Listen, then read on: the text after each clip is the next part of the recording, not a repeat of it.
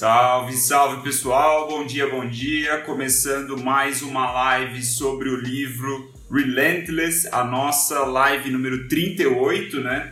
É já a nossa segunda temporada de lives, as 25 primeiras foram sobre o livro This is Marketing, quem está acompanhando há mais tempo já sabe. É, e a nossa segunda temporada começou com Relentless e já estamos chegando no fim. Né? Nesse livro aqui, feito pelo Tim Grover, quem não sabe, o treinador do o treinador do ex-treinador do Michael Jordan, ex-treinador do Kobe Bryant, um cara que treinou muitos profissionais de elite, né, de alta performance. Ele escreveu esse livro listando as 13 características mentais, 13 características do mindset desses caras, e a gente vem fazendo essas últimas lives aí desde a live 26 é, a leitura desse capítulo, ou melhor, a leitura desse livro. Cada todo dia eu, eu leio um capítulo e trago aqui para vocês as características, certo? A gente está na décima primeira característica. Na sexta-feira eu imagino que a gente acabe esse livro. Não sei se vou fazer mais alguma live conclusiva ou não, mas estamos chegando na reta final. E a característica de hoje é muito interessante, muito interessante é, segundo o Tim, essa é a característica mais difícil de um cleaner masterizar, de um cleaner conseguir é, dominar ela, né? ter ela realmente é, inserida dentro de si, inserida dentro do seu mindset, que é a seguinte: quando você é um cleaner, né? quando você é relentless, quando você é implacável,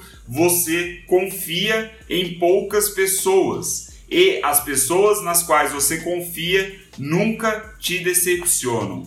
Muito interessante esse capítulo. Achei, puta, fantástico. É um capítulo curto também, direto ao ponto, cheio daquelas histórias que a gente vem falando, cheio das nuances ali, é, o contexto do basquetebol americano, né, da NBA, ali onde o, o time está bem inserido, onde ele mais trabalhou. Então ele começa esse capítulo falando sobre a, a quantidade de puxa-sacos e bunda moles que os grandes atletas de elite colecionam à sua volta, né? Não tem como começar a ler esse capítulo e não lembrar do Neymar, né? Quem acompanha futebol sabe da quantidade de amigos que o Neymar tem, né? Que ficou muito. Logo no começo da carreira dele, isso daí já explodiu, já ficou famoso. Até hoje em dia a gente sabe disso. E quando você lê esse capítulo, não, não tem como não linkar uma coisa na outra, né? Não tem como é, é, você lembrar disso. E ele diz que esse, essa quantidade de gente à sua volta que não agrega porra nenhuma na maioria das vezes. Não estou falando que os amigos do Neymar são esse caso, não sei dizer, né? Mas eu lembrei deles assim que eu li. E, e aí ele diz que essa galera, esses geralmente amigos de antigamente, né, amigos assim do, do início da sua vida, né, da adolescência, da infância, amigos do bairro, é, coisas desse tipo, são pessoas que não têm um mindset que você tem, né, que o cleaner tem, que um atleta de elite tem, e basicamente eles estão ali chupinzando tudo que você pode oferecer para eles gratuitamente e não estão pensando em como eles vão retribuir em algo é retribuir né, o valor para você. Então é, é, claro que tem a questão relacionamento, mas aí o que o Tim bate em cima durante esse capítulo inteiro é justamente os relacionamentos que você mantém quando você é um cleaner ou quando você quer ser um cleaner, quando você quer executar em altíssimo nível. E ele fala que é aquela, aquela ideia, né, aquela frase clássica do Jim Rohn, que é a seguinte: você é a média das cinco pessoas com quem você mais convive, certo? Então, se você gasta muito do seu tempo, muito da sua energia com um monte de pessoas que não querem nada com a vida, não, não tem a ambição e a coragem de, de buscar o próprio sonho, né? São pessoas que não querem, não se preocupam com uma boa execução, não se preocupam com tudo isso que a gente, com essas características que a gente está vendo no livro.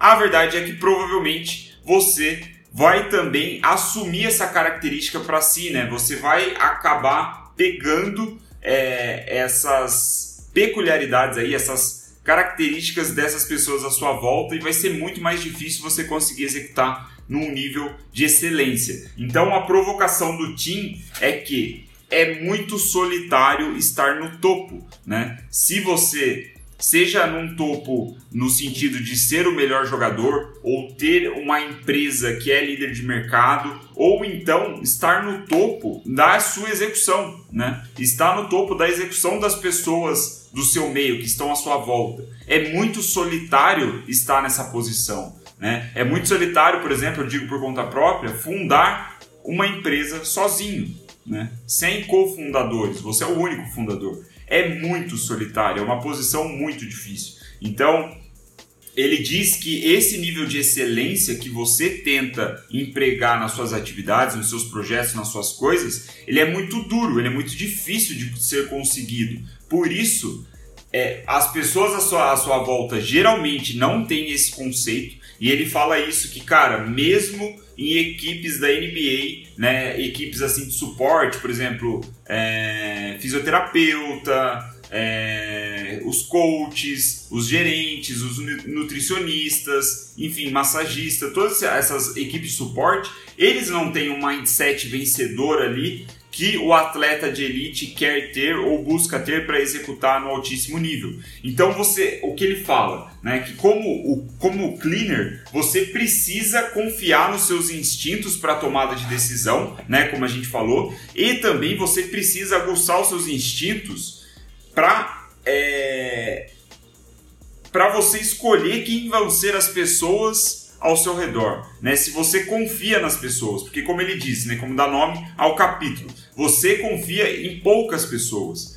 E aí que entra um ponto muito interessante, né? Que ele diz que essa é a característica mais difícil de um cleaner, é você conseguir ir além das suas emoções de relações pessoais e ver as pessoas como ferramentas. Isso, puta, é foda. É, e, e aí ele fala, cara, é, ele, nesse momento do, do capítulo é muito legal, que ele fala assim, eu nunca falei até agora, né, a gente já passou da página 200 do livro, ele diz, eu nunca falei que o cleaner, que o cara que é relentless ou a mulher que é relentless, ele é um exemplo a ser seguido, né, que ele é um, um role model, né, como eles falam, assim, que é o exemplo de cidadão, um exemplo de pessoa. Ele falou, não, eu nunca disse isso, eu disse que os grandes vencedores, os atletas de elite, que performam em, em, altíssimo nível por toda a sua carreira têm essas características. Né? Eles agem assim, eles pensam assim, eles tomam decisões assim. Não significa que eles são exemplos para a sociedade.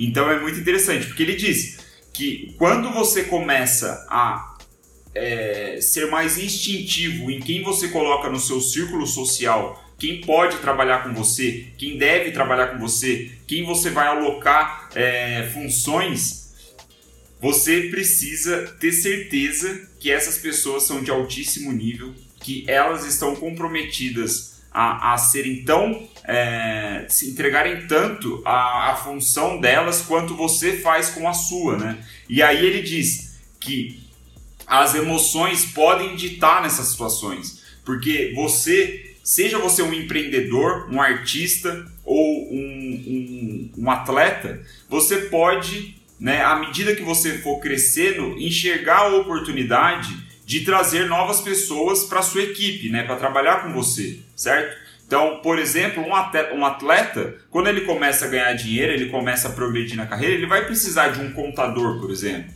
Né? Ele vai precisar de alguém cuidando das finanças dele. E aí o que o Tim é, é, destaca é muito interessante porque é fácil você se deixar levar pelas suas relações pessoais passadas e trazer pessoas que, por exemplo, já é, viveram com você antigamente e você traz elas para sua equipe porque você tem laços emocionais com essa pessoa, você confia nela é, pelo histórico e não necessariamente pelas, pelas habilidades que ela sabe que ela tem e pode performar a função desejada. Então, nesse contexto do contador que eu acabei de falar, é você é, é, é, ouvir da sua mãe, por exemplo, e falar assim: pô, tem o Joãozinho que está desempregado, né? Ele não fez faculdade de contabilidade, mas ele é bom com números, ele é bom em fazer conta. E ele lembra dele, ele morou com a gente lá, ele visitava a nossa casa, você jogava basquete com ele. O que, que você acha de, de deixar ele controlar as suas finanças?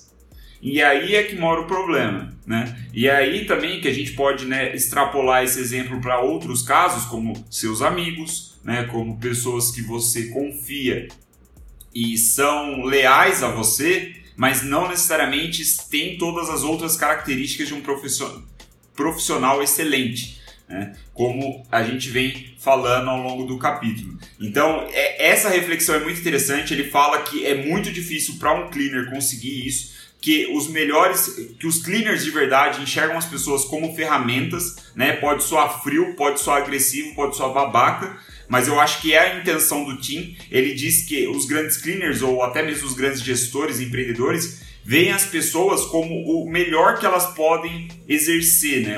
a melhor atividade que elas podem fazer. E a partir disso, ele coloca essas pessoas aonde elas devem encaixar naquele contexto, seja numa empresa, seja numa equipe é, de suporte a um atleta, seja de uma equipe ajudando um artista a vender mais a sua arte, sei lá, seja lá o que for é, ver, enxergar as pessoas como ferramentas e colocar as ferramentas nos devidos lugares, né? E ele até, ele até fala, né, que, que é uma analogia bem interessante. Uma faca, ela pode ser usada para matar uma pessoa nas mãos de determinadas, né, uma ferramenta que pode ser usada para matar pessoas, como também pode ser uma ferramenta usada para salvar vidas numa cirurgia, né, um bisturi aí. Então, vamos dizer assim. Então, saber usar as ferramentas certas é parte essencial nessa característica do cleaner. Então, é basicamente isso, né, o que eu separei aí dos pontos chaves do desse capítulo. Ele diz que o cooler é, ele tem medo da verdade porque não consegue lidar com ela. O closer é, ele procura pela verdade e se decepciona quando a verdade não está a seu favor. Né? E o cleaner, ele sabe quando você está mentindo, espera a verdade aparecer e seja ela qual for, ele lida com a verdade da melhor forma possível. Então, um ponto que é a linha central, vamos dizer assim, a coluna vertebral de todo o capítulo, de toda a linha argumentativa dessa característica é a verdade. Ele fala constantemente é, que o cleaner ele fala a verdade na cara das pessoas sem se importar com o que, elas vai, com o que ela vai pensar, como ela vai reagir, como ele vai ser visto. Ele fala a verdade porque a verdade deve ser dita, né? E, e além disso, ele diz que se você quer se relacionar com cleaners, com empreendedores, empresários, políticos, é, artistas, atletas de elite, cleaners, você precisa falar a verdade. É assim que você vai ser respeitado, é assim que você vai ganhar a confiança desses caras. Por quê? Porque em torno deles, pelo status que eles conseguiram, tem um monte de puxa-saco, um monte, um monte de bunda mole falando o que é, os cleaners querem ouvir, né? Afagando o ego desses caras. E quando você olha no olho dele e fala a verdade, sem é, se preocupar se o cara vai reagir bem ou mal, você causa exatamente um efeito positivo dentro do cleaner, porque o cleaner é um cara que se preocupa com a verdade e sabe lidar com ela, né? Ele sabe que a verdade, a realidade é o grande, é a variável importante aí que mexe com tudo, né? Que não adianta você ignorar a verdade ou ignorar a realidade e tentar ficar dentro do seu casulo. Então, é, o ponto é esse, né? É falar a verdade, ser sincero, ser transparente, falar o que você tem na sua cabeça, não ficar escondendo, falar o que os outros querem ouvir, né? Então, pode ser duro, pode ser difícil, mas esse é o papel de um cleaner. Pode ser utilizado em projetos especiais ou em projetos é ideal multitarefas em projetos que é ideal, eu imagino é, sim, né? Eu, eu acho que isso se aplica a todos os é, todos o, o, os cenários, né? Porque são características universais que o Tim traz. Então acho que o ponto central existem pessoas, né? Que são canivete suíço. Eu acho que é nessa perspectiva multidisciplinar que a, Ma, a Mayra perguntou.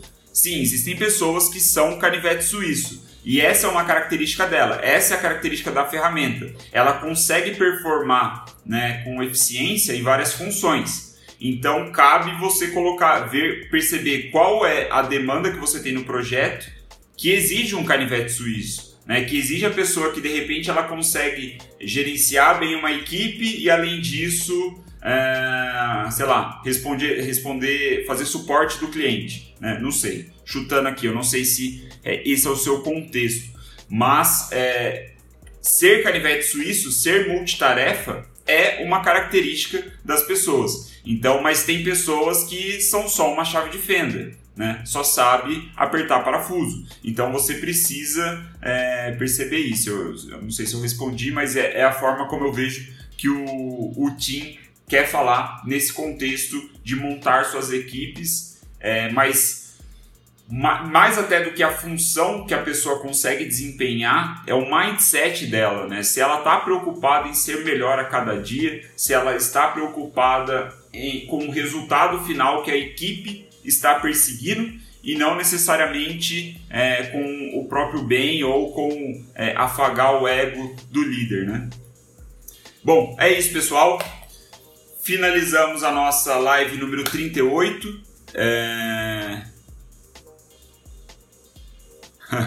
Trabalhar falando a verdade com especialistas em mentiras funciona? Não sei dizer. Eu imagino que sim. Porque para mentir ele precisa conhecer a verdade eu não sei como ele vai reagir, né? Aí você precisa ter um pouco de tato para saber é, aonde você, até onde você se queima ou não, né? Mas eu acho que funciona. Eu acho que você vai ser, é, você vai despertar a confiança dele. Que esse é o ponto, né? Esse é, é, é uma das linhas centrais do capítulo. É a confiança. É, é você despertar a confiança em cleaners e você como cleaner ter o instinto, ter a percepção é, em quem você pode confiar. E aí, na, nesses dois exemplos, né, nesses dois casos, sendo você o cleaner ou querendo o contato com o cleaner, a verdade é a linha central do argumento dele, né, que a verdade é o que vai causar essa confiança. Ele diz, o cleaner ele pode não gostar da verdade né, que você está falando para ele, mas por ser a verdade ele vai te respeitar e ele vai confiar em você. Então, esse é o ponto. Né? Só tem que tomar cuidado com os efeitos colaterais disso. Tem que ter um pouco de tato né, para o contexto é, acabar não, não, não gerando um. saindo o, saindo resultado aí pela culatra. Né?